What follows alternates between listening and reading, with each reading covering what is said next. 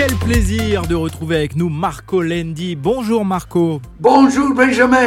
Alors une nouvelle fois, on va parler de l'IA, l'intelligence artificielle, qui arrive de plus en plus dans le monde du sport. Il arrive dans les sports de loisirs, dans les sports professionnels et surtout il vise augmenter performance et santé. Dans quel sport l'IA est la plus présente? Il est un peu partout. Le plus, c'est vraiment dans la partie du football, avec des objets euh, en Angleterre, ils ont retransmis un match de foot où les joueurs avaient caméra dans leurs vêtements et ils ont retransmis tous les matchs en utilisant les caméras qui étaient connectées dans les vêtements des joueurs. Alors on imagine qu'il y a aussi un aspect autour euh, de la performance, voire même de la santé. Ça doit rejoindre aussi les technologies de l'IA qu'on connaît pour euh, l'e-santé. C'est exactement ça. Les big data et l'intelligence artificielle sont au service de la performance. La performance est pour les athlètes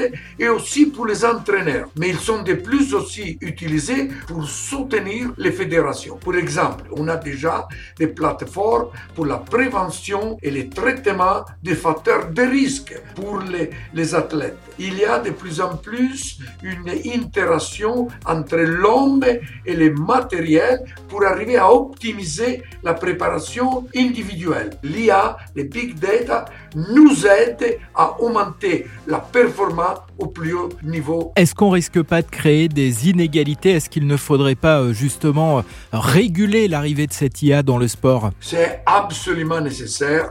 Il faut une IA responsable. Parce que si on euh, triche sur ça pour arriver à une performance qui n'est pas la performance humaine, mais que c'est une performance qui est droguée dans un certain sens. Merci beaucoup Marco. Merci Benjamin, à la prochaine.